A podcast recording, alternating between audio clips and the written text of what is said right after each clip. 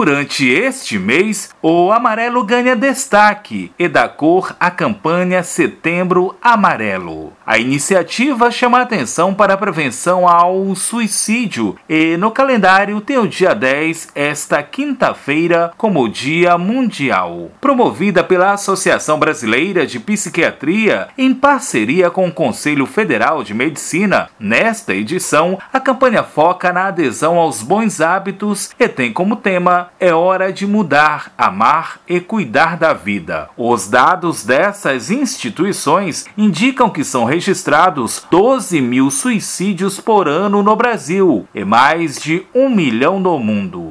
No Maranhão, de acordo com a coordenadora estadual de saúde mental da Secretaria de Estado da Saúde, Isabelle Rego, a campanha vai ser lançada neste sábado, dia 12, no Parque do Rangedor, Avenida Luiz Eduardo Magalhães. A abertura da campanha será dia 12, no Parque Rangedor, é justamente com essa atividade, que é a atividade plantio, é uma atividade de bom, bons hábitos, de contato com a natureza.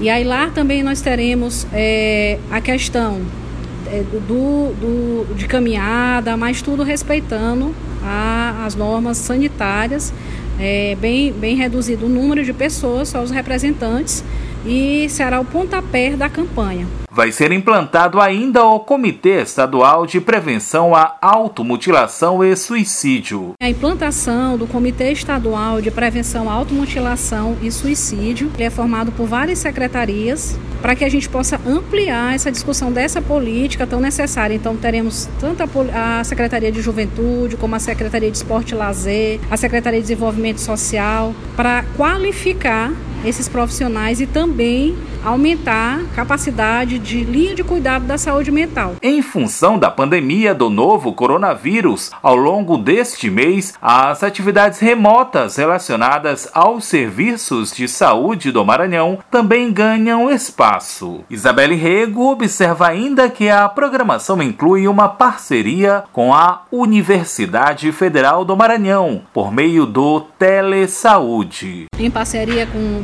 com o Telesaúde da UFMA, teremos as webs palestras pelo Departamento de Atenção à Saúde Mental, onde serão discutidos a questão da linha de cuidado na atenção básica, também com a secretária de Juventude, Tatiana Ferreira, a questão dos bons hábitos pela juventude. Os dados da Associação Brasileira de Psiquiatria e do Conselho Federal de Medicina indicam ainda que 96,8% dos casos de suicídio estão relacionados a transtornos mentais como depressão, transtorno bipolar e abuso de substâncias químicas. Da Rádio Universidade FM do Maranhão em São Luís, Borges Júnior.